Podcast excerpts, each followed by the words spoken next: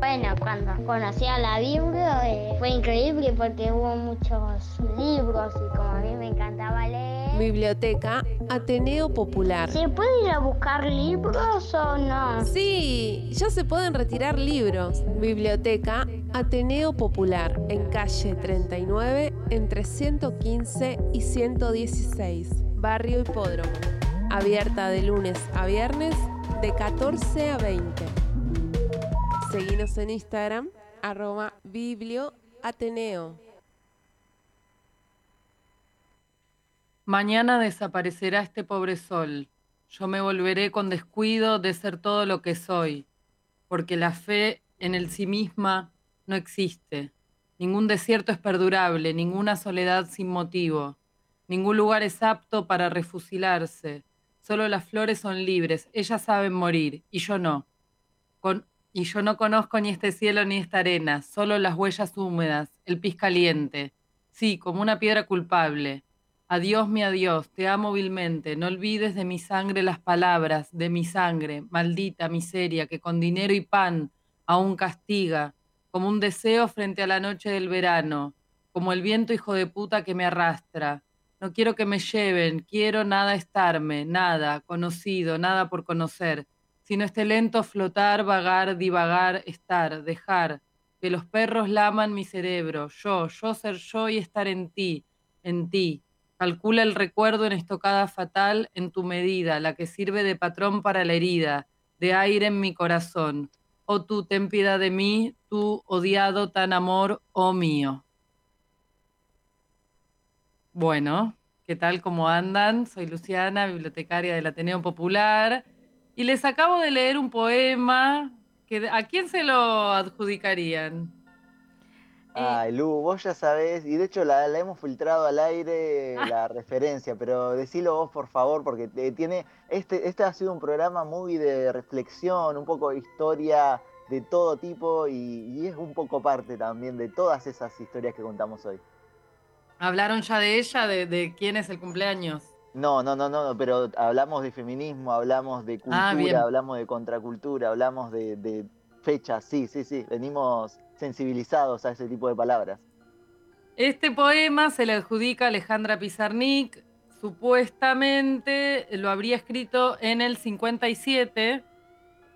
Eh, y bueno, nada, hoy, en el día de su cumpleaños, ella nació en 1936 mm. en Avellaneda. Em, y bueno, traje la historia de una controversia en realidad. A ver, ¿por qué?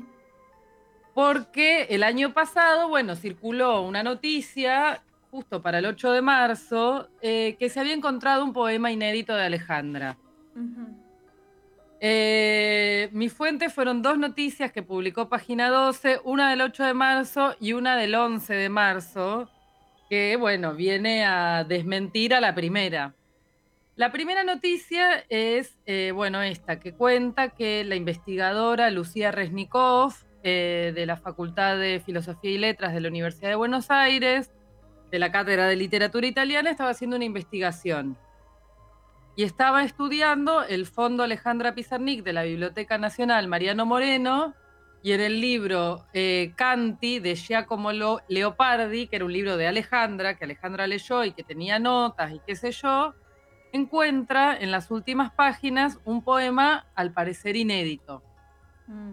Entonces, bueno, gran revuelo, eh, varios medios levantan la noticia de que apareció un poema inédito de Alejandra Pizarnik y bueno, días después aparece esta otra nota escrita por Evelyn Galeazo, directora de investigaciones de la Biblioteca Nacional, que dice, bueno, no, no es, primero que ya sabíamos que estaba eso ahí y después que no se puede considerar un poema inédito.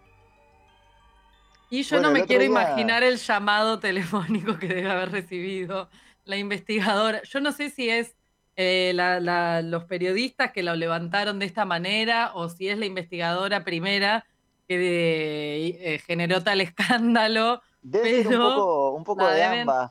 Sabés que pensaba, eh, porque yo estuve en la biblioteca y están, estaban expuestas cuando se podía ir presencial, ¿no? Los libros, la biblioteca, no solo de Pizarnik, sino de otros autores. y decís, obvio, van a tener anotaciones al margen o qué sé yo. Pero otro día que hablamos del, del derecho a autor, eh, inédito debe haber un montón de un montón de gente, pero editable es otra cosa, ¿no? Y, y el contexto también de, de, las frases.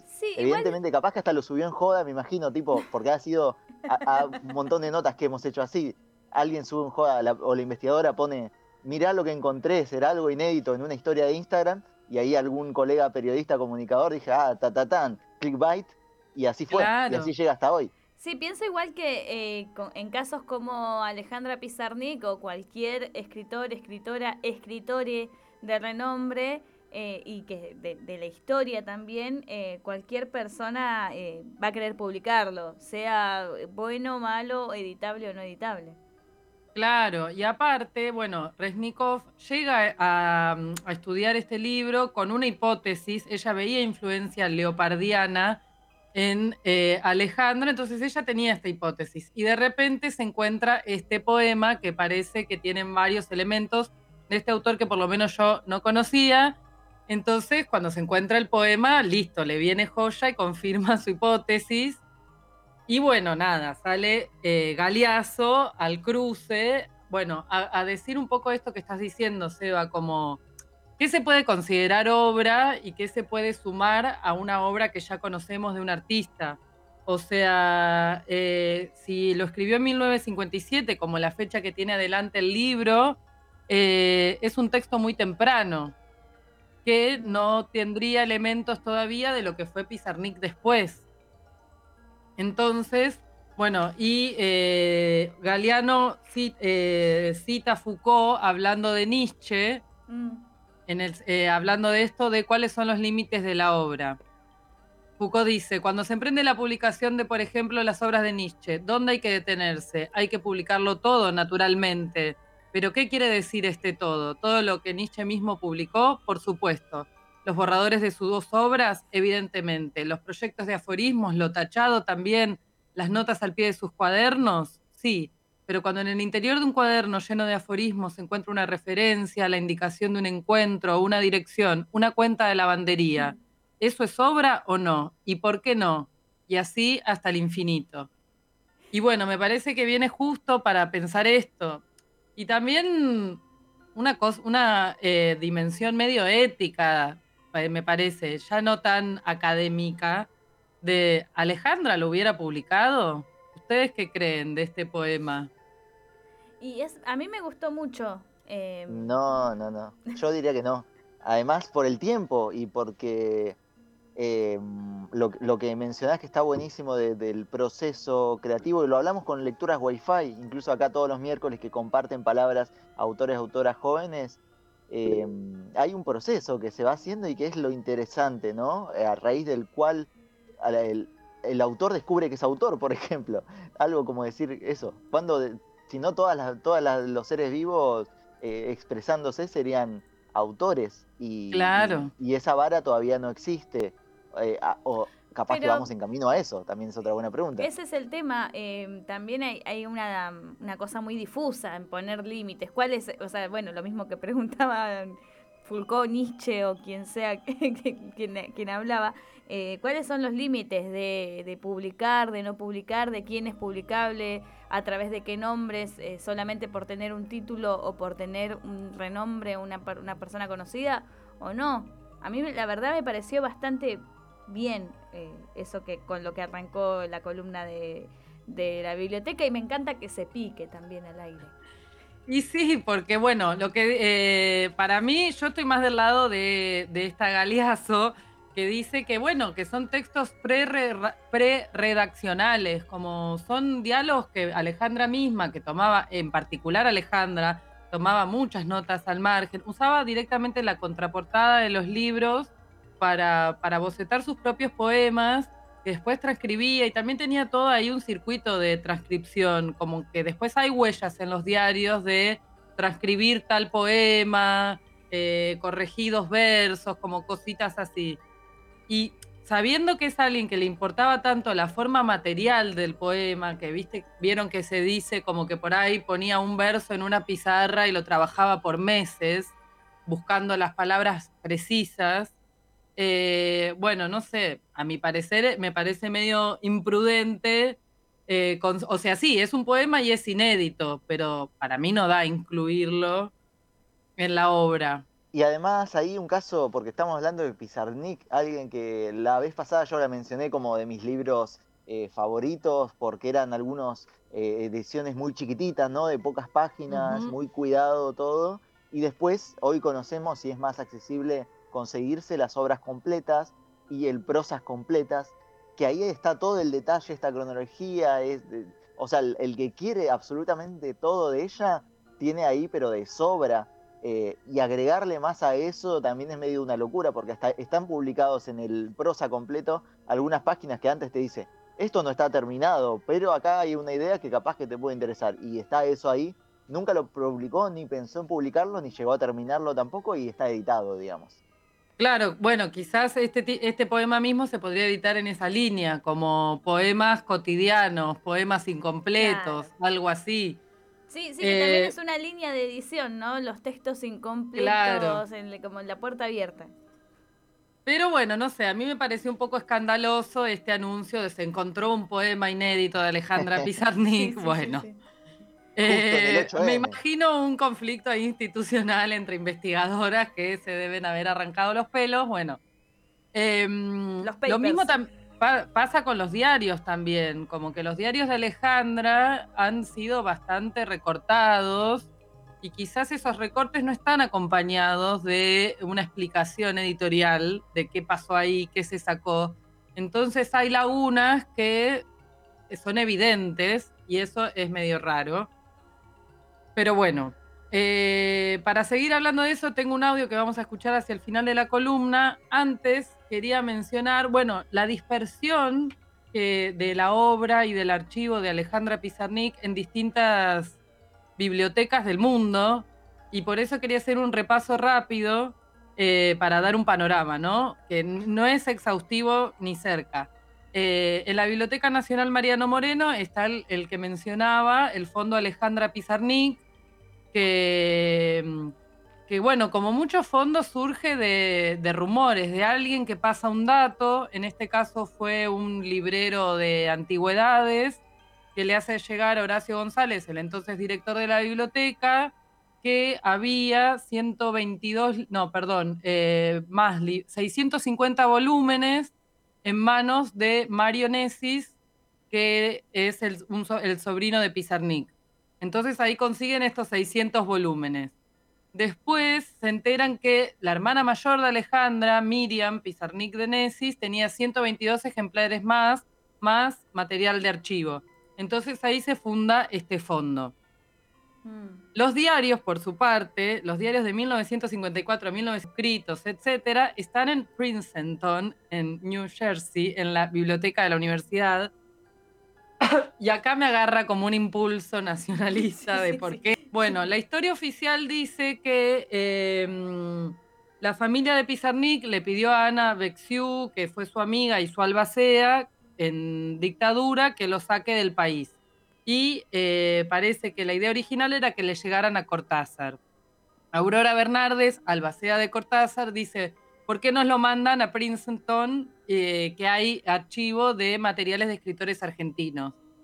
Entonces, bueno, se parece que la historia es esa, esos tejemanejes nunca quedan bien claros, ya cuando las figuras murieron, bueno, los intereses de cada quien, ¿no? Hay una parte de eh, la colección, acerca, eh, cerca de 400 Liga Nacional de Maestros. También hay eh, cartas inéditas que le escribió la poeta Clara Silva en la Biblioteca Nacional de Uruguay. Y así podemos seguir, porque bueno, las otras figuras de la literatura están en las respectivas colecciones de estos artistas. Entonces hay Pizarnik desperdigada por todo el mundo. Sí, sí, sí. Qué, em, qué loco lo que pasa con las obras de las y los artistas. eh, y bueno, y estas cosas que, que sí, que uno puede decir, tenés la reivindicación más nacionalista de todas, pero en sí una persona no puede hacer nada frente a esto. Y por otro lado, sabés también que, que, que esté en otro país no significa que eh, no esté resguardada o que nadie lo esté. Bueno. Eh, sí, no sé. A mí me da un poquito de sí, de resentimiento, Sí, como sí, bueno, sí, a che, todos. Algo, déjanos. Expropiese. expropiese la colección de diarios de Alejandro Pizarnik, por favor. Bueno, y con ocasión del 85 cumpleaños, no sé si se dice así, me puse a rastrear a ver si había algún festejo o algo digno de ser comentado en este espacio. Ay, perdón que tengo Mm. mucha tos. Mm, Eh, de las cosas más llamativas que encontré, eh, bueno, hoy eh, hay un radioteatro en, una, en otra radio comunitaria que es Radionauta 106.3 de 20 a 21 horas a cargo del grupo Indómitas Teatro. Esto me parece de lo más interesante. Después se editó un libro que se llama 85 voces amigas se abrazan el privilegio de celebrar su 85 cumpleaños, Alejandra Pizarnik y sus múltiples voces, eh, a cargo de editó, pero se editó en Europa y la verdad que no sé si, si va a estar por estos lares. Tampoco se sabe quiénes son esas autoras, porque solo es inscripción. La tapa es muy fea, así que solo menciono que se hizo esto, pero no lo recomiendo. Bien. Y otra con- contrarrecomendación es lo que pasó con la edición de abril de la revista Caras y Caretas, que sacó un especial de Alejandra Pizarnik, que incluye, bueno, varios artículos de varias autoras mujeres, la mayoría, y 18 ilustraciones con solo entre las firmantes. Y acá eh, recurrí a una amiga que es Paz, del grupo Rogers, de la UNLP, viendo mucho que lo busquen, eh, que bueno, estaba muy indignada con el tema y nos mandó un audio para enriquecer el aire del- de, de esta columna y bueno, la vamos a escuchar ahora. Cuando se analiza la obra de Alejandra Pizarnik, se caen como el de la poeta maldita que sufre constantemente, patologizándola o infantilizándola en vez de pensar otra perspectiva desde el tratamiento de la salud mental. Tampoco se puede descontextualizar su obra de su sexualidad y hacer un borramiento de su lesbianismo. La publicación de sus diarios está recortada que hace referencia al sexo. Los análisis que se hacen son siempre desde una mirada heterocentrada y binarista que no ve a la Alejandra que también disfrutaba el juego del lenguaje y que era una persona real, no solo la personaje autora. No, ahí escuchamos. Total. Adhiero. Sí, sí, sí. Sí. Comuníquese. Eh, Ahí escuchamos a Pachi del grupo Rogers, que bueno, que siempre acercan materiales a la biblioteca y siempre tienen observaciones muy atinadas de, de la realidad y sobre todo el mundo de, de ilustra- ilustración y la historieta, así que recomiendo que les sigan. Buenísimo, Lu. Entonces, Nos estamos yendo, a- ya le estamos robando unos minutitos a la flecha y también te robamos a vos porque empezamos medio tarde, pero bueno, será saldado en una próxima edición de este programa que para algo estamos todos los días. Sí, por supuesto. un abrazo. Gracias por el espacio. Nos vemos la semana que viene. Jueves de Cuídate a todos, cuídate vos, Sí. Rochi, también. Cuídate vos, eh, Seba, y que se cuide Isa también acá. Esto fue un jueves de literatos. Volvemos mañana a las tres y media de la tarde. Quédate ahí que ya viene la flecha del Monte Ancemento. se mueran, yo bailaré perdida en la luz del vino y el amante de medianoche.